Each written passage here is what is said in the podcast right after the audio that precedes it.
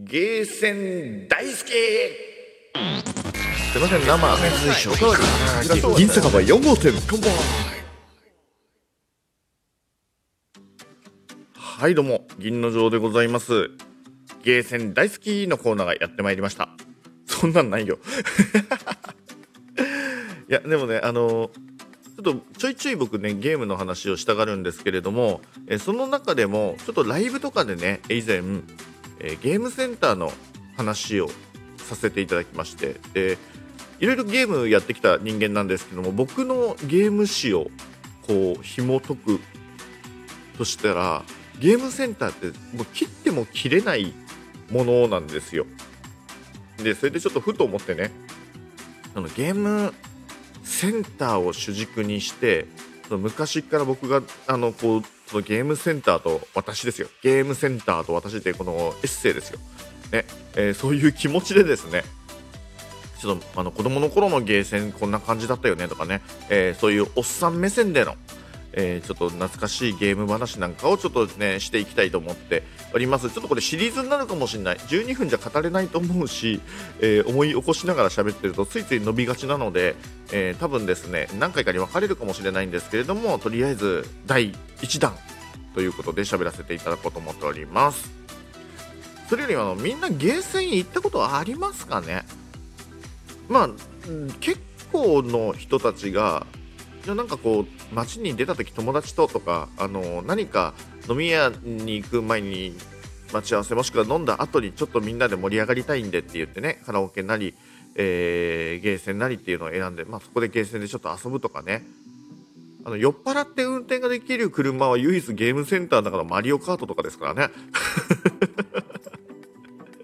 酔っ払うとひどい運転だよねっていうのはねああいうゲームで、の存分にですね楽しさと怖さをね味わってもらえればいいんじゃないかなって思うぐらいなんですけれどもまあ、僕あのおっさんなんで、まあ、まあ昭和からスタートするんですけれども昭和のもう子供の頃にね僕がもう一番最初にゲームセンターで遊んだゲームっていうのも僕の記憶の限りでは多分そういう車ゲームだったんですよ。それもねポールポジション2だったんじゃないかな。あのナムコのですね有名な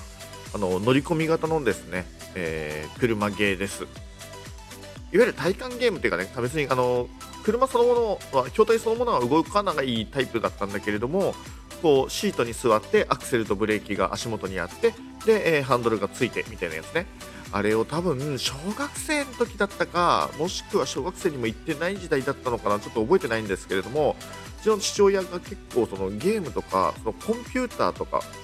当時だとそのパソコンマイコンとか、ままだ PC98 とかもなかった時代ですからなんかそういう機械工学電子工学とか好きだったんですようちの父親が。で親父に連れられてなんか買い物のなんか狭間でちょっと行ったんじゃないかなあのちょっと大きめのあれはねどこだっけな？多分ね蒲田だと思う。蒲田のうちのあのおかんがこう手芸というかいろいろなの洋裁ですとかその服飾芸のことをやったっていうのもあって湯沢屋とかよく行くんですよ。蒲田ってその湯沢屋っていうね手芸屋さんがめちゃくちゃでかいところがあって今でこそちょっと縮小しちゃったけど昔はもうなんだっけ十何号店みたいななんかすごい量であったんだよね。多分そこら辺に家族で行って買い出し C のでまあどうせつまらん顔してたんでしょうね僕がね。でそのゲームセンター、まあ、当時は多分ねゲーム場って言ってたレベルだと思う。そういうところに入らせてもらってでこれやりたいやりたいってダダをこねてその車のゲームポールポジションポールポジション2だよな多分な、えー、座ってで、まあ、100円コイン1個入れるですから100円100人で入れてでスタートするんですよ。では車のゲームだと思ってやるんですけどあのこうシグナルが赤になってピッピッピッポーンって青になってブイーンっていったら画面が全く進まないの。他の対向車は前にギューンっていくんだけど全然車進まないの。であれおかしいなってこうハンドルぐるぐる回しても何にもなんないしどうどうなってんの？って思って壊れてるのかなと思ったんだけどそのまま時間切れになっちゃったのね。で横でね多分父親も見てたとは思うんだけれども最終的に分かったこと？あの車はアクセルで進むっていうこと。だってさこう家族でねこう旅行に行ったりとかっていうのもあったよ車でマイカーで。その時って大体その父親の足元なんて見てないじゃん。ハンドルじゃん？車って言えば子供においてはもうハンドルじゃん？だからねハンドルを回してればなんか進むんだろうって多分思ってたんじゃないかっていうふうにねあの幼い時の記憶をちょっと、えー、思い起こしてたりします。でまあ当時って言えばあの突っ張りの時代ですからゲームセンターって、まあ、不良のたまり場っていうイメージが結構まだ色濃く強かったのね。で小学生の時は多分そういうとこには行かなかったと思う。そういう親と行った時以外はね。でしばらく行かなくなって中学入るか入んないかぐらいの時にそのゲームセンター行きましたね。行くようになって。近所っていうほど近所じゃないんだけど結構あの歩いて行けるエリアに当時あの50円玉でもなくて100円玉でもなくて10円玉で遊べる安いゲームセンターがあったんですよ。であのもちろんもちろん100円のゲームセンターも多分あったと思うあったと思うけれどもそういうところは入ったことなくてで結構その若干悪のたまり場感があったところだったんだけれどもぱりいざ入ってみると雰囲気はすっごい暗くってそういう感じなの。でみんなもう筐体も結構テーブル筐体とかが多くってあの喫茶店に置いてあるようなゲーム喫茶。もうゲーム喫茶が分かんないか。だよね。あゲあゲーム喫茶といえばねうちの近所にあった喫茶店に、まあ、めったには行かないんだけれどもそこにテーブル筐体のゲームがあって多分ねディグダグとかだったと思う。どこら辺が入っててなんか親にせがんだのかな？でそこになんかで連れてってもらってすげえ遊んだ覚えがある。ある。ねそうだ。そそれを考えたら僕ゲーセンの前にもっと話すことあったわ。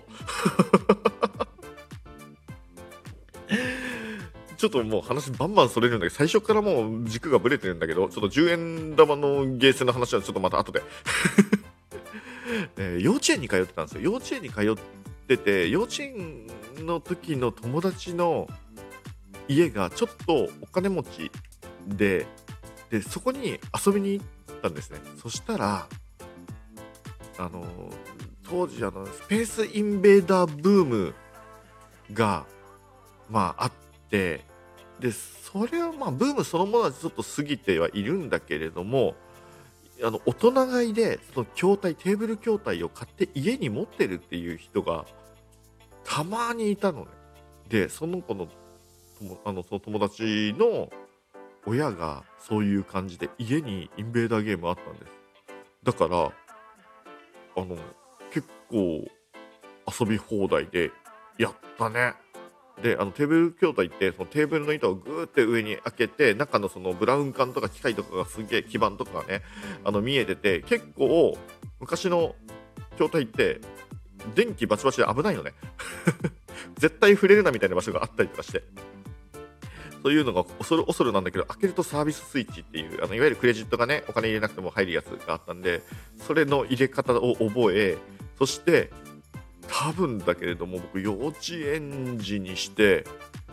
名古屋打ちを覚えた男ですね。これもうおっさんしか分かんないでしょ。名古屋打ち。スペースインベーダーっていうゲームが昔あってね、まあ、それの攻略法の一つですよ。名古屋打ちっていうのはまあ高高得点を取る上でねあの重要なやつで。でその頃僕もうゲームの虜になっちゃってたんでもう愛読書はゲームセンター嵐だったんであのコロコロコミックでやってたやつ。アニメ化もされたんだけどね、